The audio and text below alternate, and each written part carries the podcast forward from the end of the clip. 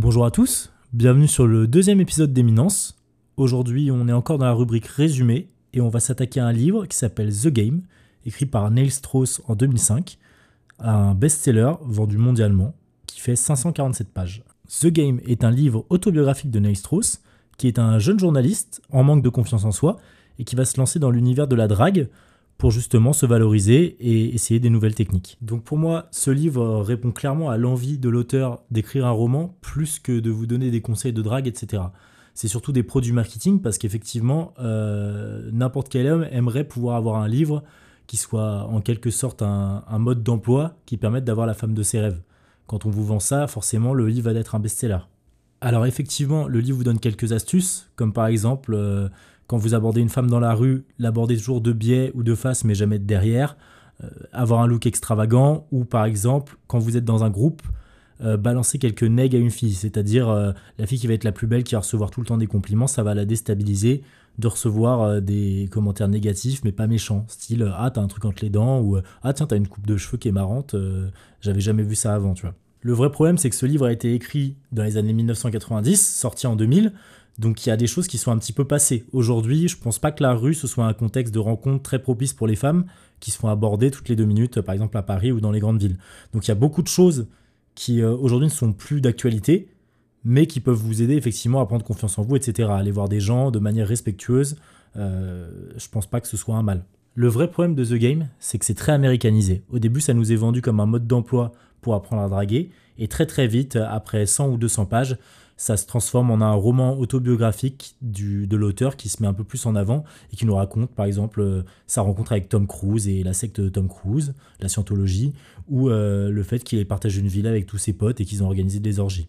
Donc ça peut être un bon point pour certaines personnes parce qu'effectivement ça rend le livre un peu plus digeste, ça rend ça un peu plus humain, un peu plus romancé, mais on s'éloigne vachement du premier propos qui nous est vendu dans la quatrième de couverture. Il y a aussi un gros problème d'un point de vue moral. Euh, aujourd'hui, comme je disais auparavant, c'est un livre qui a mal vieilli, et surtout, il met vachement en avant le mensonge, le fait de s'inventer un petit peu une vie, s'inventer des compétences, etc., jouer sur la prestidigitation.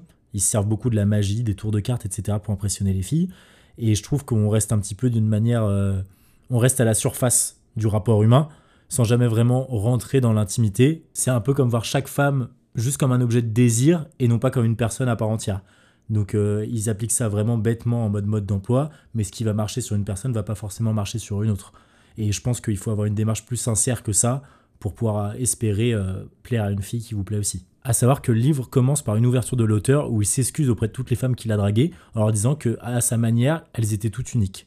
Pour moi, ces excuses, c'est un peu plus un moyen de se dédouaner des choses qu'il va raconter dans le livre et à humaniser un peu plus ses propos, qui sont parfois un peu borderline. Quand le livre commence à s'essouffler, il introduit un nouveau personnage qui s'appelle Mystery. C'est un peu le grand baron de la drague, mais on se rend compte très très vite qu'il a des problèmes mentaux et qu'il a des problèmes également avec sa famille. L'auteur devient un peu sa nounou en échange des connaissances qu'il va acquérir de ce mec-là. Et effectivement, ils vont faire une colocation, je sais plus si c'est à Las Vegas ou euh, dans une ville un petit peu comme ça, où ils vont euh, travailler leur technique de drague à deux. Et là, effectivement, on part plus dans du roman où il va expliquer les crises de démence de cet homme et comment est-ce qu'il essaye de les calmer. Neil Strauss étant toujours en vie, le livre autobiographique se termine sur son mariage, le moment où il trouve la femme de sa vie et où il essaye un petit peu de se caser et de ranger ses pulsions euh, de côté. C'est un livre qui est très américanisé et en conclusion, je pense qu'il faut avoir des valeurs morales pour pouvoir distinguer la limite à ne pas franchir. Dans les bons points du livre, je dirais que c'est un livre qui pousse à aller vers les autres. L'écrivain pousse vachement à aller euh, voir les gens qu'on ne connaît pas, que ce soit des hommes comme des femmes. Et ça, je trouve que c'est un bon point, parce qu'en France, c'est quelque chose euh, qui est très peu fait, alors qu'à l'étranger, on retrouve beaucoup plus cette mentalité de s'ouvrir aux autres, d'aller vers des groupes qu'on ne connaît pas, etc. Là où en France, on va être plus être jugé et euh, regarder d'un mauvais oeil si on va à la table de quelqu'un qu'on ne connaît pas, et être vu potentiellement comme un homme dangereux. Un autre point que j'apprécie également dans ce bouquin, c'est qu'il cultive l'idée que l'échec est une future réussite il explique que même pour les meilleurs dragueurs du monde, quand ils vont euh, voir euh, une nana, euh, la première nana du bar, ils se prennent souvent une bâche. Et que ce sera peut-être la deuxième ou la troisième avec qui ils arriveront à avoir un feeling. Et ça, en France, on a l'impression qu'on a peur de l'échec, alors qu'en fait, l'échec est obligatoire pour réussir après son coup. Et ça, c'est sympa de l'avoir dans un livre de drague parce que je pense que c'est destiné à un public qui est quand même assez jeune. Et inculquer cette idée-là à des jeunes, ça leur permet de se lancer dans des projets où ils auraient peut-être peur d'échouer, ce qui pourrait leur faire gagner du temps. C'est donc un bouquin qui est intéressant en termes de sous-texte de développement personnel, mais sur la forme, je trouve que c'est parfois trop borderline, trop américanisé.